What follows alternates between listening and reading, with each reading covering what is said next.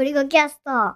こんにちは、オリゴキャストです。今日は、オブシディアンのリンクとタグをどうするかっていうことについて話したいと思います。前にも一回そのリンクとタグってどう使い分けてるみたいな話をしていて、で、それもなんかもう一回聞き返したりしながら、再びどうしようっていうのをちょっと相談したくって。なんか、春菜さんが最近、その、オブシディアン依存度というか利用度が上がってきていて、どうしようか悩んでいるみたいな感じなんだよね。もともとオブシディアンが始まってから、去年の9月、10月ぐらいからもうずっと使い続けてて、で、最近、その、整理するまあもうちょっとなんかわかりやすく使える状態にしたいなっていろいろ思い始めて、で、それをちょっと悩んでた。でね、そのタグとノートの話で春菜に言われて、あの、自分、とりあえずの一言の結論で言うとね、俺ね、もうほぼタグは使っていない。ゼロだとは言わないんだけど、使っているタグというのが、今だと、えー日々のデイリーのノートの中に、本を読み終わった read っていうタグと、なんか買った buy っていうタグと、あと、オブシディアのスペースとレペティションっていうアプリを使うために、レビューっていうタグをつけている。だあの、レビューっていうタグの数自体はめっちゃ多いんだけど、それ以外のそのタグの機能みたいなものは、消すのも面倒だから消していないけども、もうなんか、何ヶ月か全然使っていないなーって感じ。春菜もタグ自体はそんなにたくさん使ってなくて、まあ、10個ぐらい今あるので、で、なんかシャープ to do っていうのをつけて、なんかやることみたいな、後からすぐに拾えるようにとか、シャープメモみたいな本を読んでて、本を、の内容をメモするんじゃなくって、そこから自分が考えたことみたいな、あ、これってもしかしたらこれこれのこれこれと似てるかもしれないとか、これはここに応用できるかもしれないみたいな、まあアイディアに近いようなもの、そういうものは、その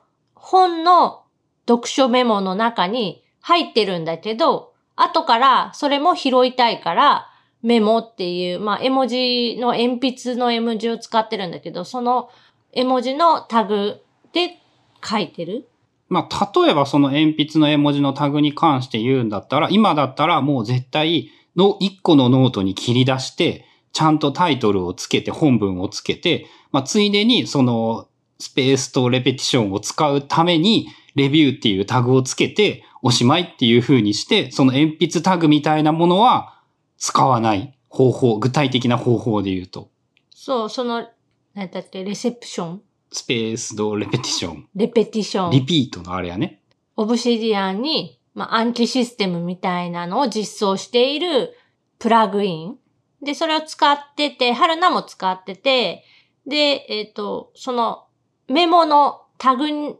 がついてるやつに関しては、そのレセ、レビューっていう、まあ、タグをついてるやつを振り返れるようにしたんだけど、それに変えた。から、やっぱね、そのタグの役目というのがだんだん減るというか、まあもちろん好みでは、好みによって使い分ければいいと思うんだけど、その、まあやっぱ一般的に、例えばスクラップボックスってタグという機能が一切存在していないオブシディアンみたいなものじゃんということは、まあやっぱスクラップボックスユーザーはタグなんていうものがなくても全然困っていないわけで、要するに、その、明確に使い分けたいという理由がない限りは、わざわざそのタグを使う必然性は低いのではないかと。で、俺がタグを使っている理由は、えーそっちの方が楽だから、楽なものに限ってタグを使っているっていうイメージがあって、そのね、買ったものをいちいち、こう、この日にこれを買ったっていうのを、一個のページを作って何月何日にこれを買ったみたいなのをやるのが面倒だから、バイっていうタグをつけて、なんかこの日、あこの名前、ものの名前みたいなものを書いておくと、タグで検索した時に、そのノートのタイトルで日付がわかるじゃんで、買ったものの名前がわかるじゃんなんかそのぐらいで十分。で、読んだ本に関しても、わざわざこの日に読み終わったっていうのを、その整理したりなんかするっていうのは面倒なんだけど、なんかね、今月どのぐらい本読んだかなっていうことが知りたいから、その read っていうタグをつけているだけで、なんか、そのやっぱ楽だから使っているけど、ほとんどその程度、その日記からわざわざ切り出すのが面倒なものにしか使っていないっていう感じなのかな。で、もう一個思ったのは、えっとね、そのタグの名前のページをわざわざ作りたいと思わないものその読んだ本っていうのを読んだ本リストというページを俺はやっぱわざわざ作ってまで管理したいなって思わないんだよね。だからなんかもうタグだけつけとけばいいやぐらいっていう感じなのかな。だから、えっ、ー、と、タグは基本的にはそんなに、まあ、いらないんじゃないかっていう、まあ、ゴリュゴさんの使い方ではいらないんじゃないかなっていう話やね。そうだね。そのなんか、悩むんだったら、悩むぐらいなら使わなければいい。その、機能があるからといって全て使うことがさ、いわゆる使いこなすということだと、こう、世の中ではそういう印象があるんだけど、使いこなすという言葉を全部使うとイコールにするのは間違っていると思っていて、自分にとって必要なものだけ使えば十分その使いこなしていると言えると思うので、タグというものの使い道がわかんねえんだったら使わなければいいというのが俺の意見。まあ、春菜の場合で言うと、その iPad でも、その Obsidian で、まあ、作ったファイルとかを普通に見たり、まあ、書いたりしている。で、うんと、もうすぐ多分、オバオブシディアンモバイルっていう iPad とか iPhone でも使えるアプリが来るんだけど、まだあの一般ユーザーには公開されていない。で、今どうしてるかっていうと、例えば、えっ、ー、と、オブシディアンのその保管庫を iCloud のファイル、フォルダー上に置いてるので、別にテキストファイル、まあ、マークダウンファイルとかテキストファイルが読めるアプリからなら、まあ、何でも見れるし開けるっていう状態。で、その場合に使っている IA ライターだったり、太陽だったり、まあ、ノートプランだったりっていうアプリで、IA ライターはタグをちゃんと認識してくれるので、シャープがついているものに関しては、まあ、IA ライターからでもタグ一覧みたいなとこに表示されて、ピッて押すと、そのタグが入っているファイルが、まあ、一覧で出てくる。まあ、あの、確かにおっしゃる通りで便利だと思うけど、まあ、そのうちもうモバイルアプリ出るからいらんやんっていう結局、まあ、っていうふうにやっぱ思っちゃうんだよね。今それを仮に便利になったとしても、そこに頑張った努力が報われる期間が短すぎるので、なんか他のことやってた方がいいんじゃねえかなっていうその時間、その分。やっぱタグも、まあページっていうのも、同じような感じでリンクされる。ただ、オブシディアンで、えー、扱うときに、の話で言うと、例えばページとしてなんかキーワードを作っておく。まあ、iPad だったら iPad っていうページを作っておくと、その、Unlinked Page みたいな。 Unlinked Mentions ってやつやね。あ、そうそうそう。その、メンション、メンションリンクはされていないけれども、この、言及されていないだと思う、多分。このファイルにも、このキーワード入ってるよっていうのが出てくる。うん、そのリンクされていない、その言及されているものかな。その、 Obsidian っていうよ、ページを作っておくと、Unlinked Mentions の中に、まだリンクが貼ってないんだけど、 Obsidian っていうキーワードはこれだけ出てくるよっていうのがビャーって出てきて、それがあると、やっぱ新しいノートを作ったり、なんか新しいことを考えたり、考えてることを整理したりすることに、やっぱ役には立つんだよね。で、それに関して言うと、タグではさ、できない。その機能は果たせない。からノートの方がやっぱいいことが多くて、やっぱ思うのがね、タグの便利さは手軽さなんじゃないかな、結局。その、ちゃんと整理するのがめんどくさいものを手軽に管理するんだったら、タグの方が便利なんじゃないかなっていうのが、今話して考えた中での結論ではないかと思う。まあ、もう一個思いつくのが、明確な目的を持って、その該当する、そのタグが該当する行だけを並べてみたいようなことがある場合、例えば、えっ、と、本のタイトルを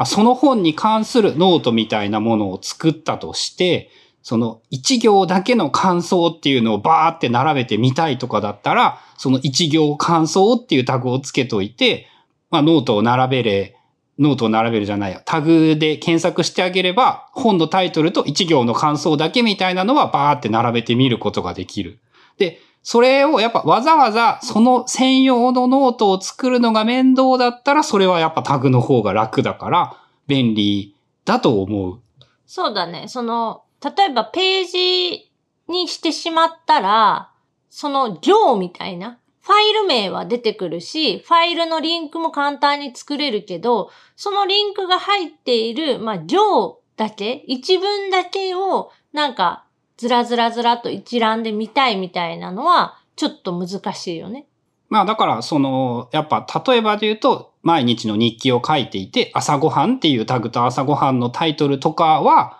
相性が良いのではないかと思う。何日の朝ごはんっていうノートをやっぱわざわざ作るのはちょっとめんどくさい。まあその、結局手軽さっていう言葉に集約されるんじゃないかな、タグの便利さみたいなのは。引っ張り出す時の手軽さ、一覧で見る時の手軽さ。まあ、あとは引っ張りたいものの文章量というか、大きさ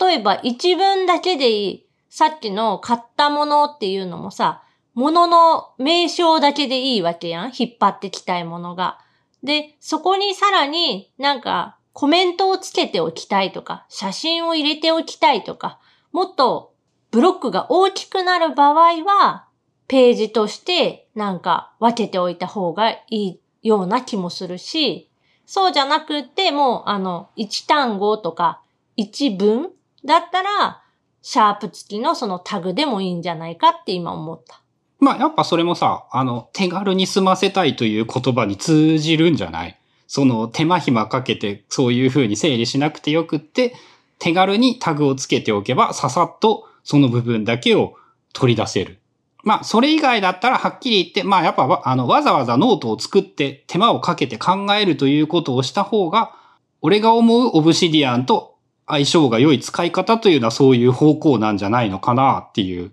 まあ結局のところそうやってまとめるっていうか、ちゃんと後から整理をするとか、まあ適切な場所に動かすとか、まあそれをまとめていくようなあの目次ノートを作ったりとか、目次ノートまではいかないけど、なんか複数のことが含まれている小ノート、豆ノートみたいなのを作る必要があるんだなっていうのは分かってきて、最近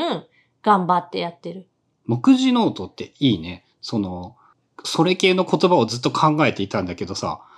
あの、一番伝わりやすい気がする。目次ノートじゃない？なんかね、構造ノートとか MOC とかいろいろ言っていて、まあ MOC というのは TOC、目次じゃないっていう意味で、英語ではあえて MOC っていう言い方をしているんだけど、最近、その TOC というかも、日本語で言うとやっぱ目次の方がニュアンスが正確じゃないかもしれないけど伝わりやすいという気がした。今の話を聞いて。まあ、インデックスノートとか、目次ノートとかが、一番イメージに近い。自分の中で。うん。インデックスだとね、うまく言えないけど、自分の中でその目次ノートっていうのがなんかいい、いい言葉だなって思った。最近その、やっぱね、なんていうの、えっ、と、そう、そういうページのやつでね、こう、順番をちゃんと気にして並べるってことが大事っぽいっていうふうに思うようになってきていて、だからむしろ Map of Contents じゃなくて、その Table of Contents で目次になった方が、目次というものを作るというのを意識した方がいいんじゃないかって思っていて。まあ、あの話がちょっと逸れてしまったんですが、いいですね、目次ノート。ちょっと、目次ノートについて考えてみる。はい。ということで、今日は何回目かわかんないけど、 Obsidian のノートとタグをどういう風に使い分けるか的な、いろいろ考えてみようというお話でした。まあ、ノートっていうか、リンク？まあリンク？